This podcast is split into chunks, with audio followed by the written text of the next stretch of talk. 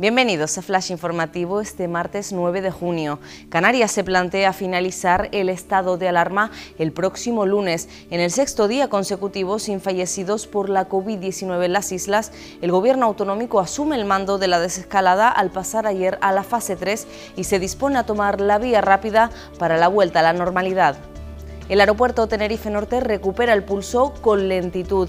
El paso a la fase 3 del plan de desescalada permite los vuelos sin restricciones entre todas las islas del archipiélago, aunque en el primer día aún poca gente se animaba a viajar por ocio.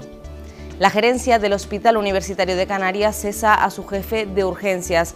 La dirección del centro argumenta que esta decisión se debe a cambios de gestión que se abordarán en el área a los que se podría sumar la falta de confianza. Una decisión que ha causado un profundo malestar entre sus compañeros que hoy tienen prevista una concentración.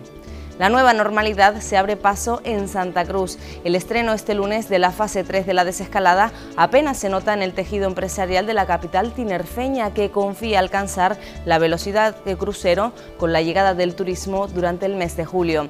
Más noticias en diariodeavisos.com.